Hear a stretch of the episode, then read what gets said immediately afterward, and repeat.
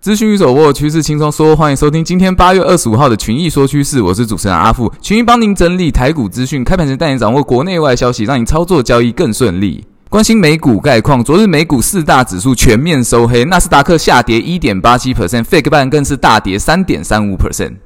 恐惧贪婪指数下降至四十四，为恐惧评价；VIX 恐慌指数则是上涨七点六三 percent。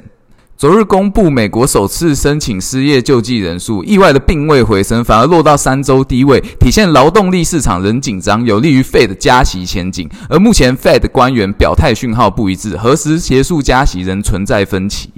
另外，市场聚焦今日 Fed 鲍威尔的谈话，在谈话前夕，四大指数齐跌，晶片股、AI 概念股全线走低，AMD 跌将近七 percent，而辉达则是勉强收涨。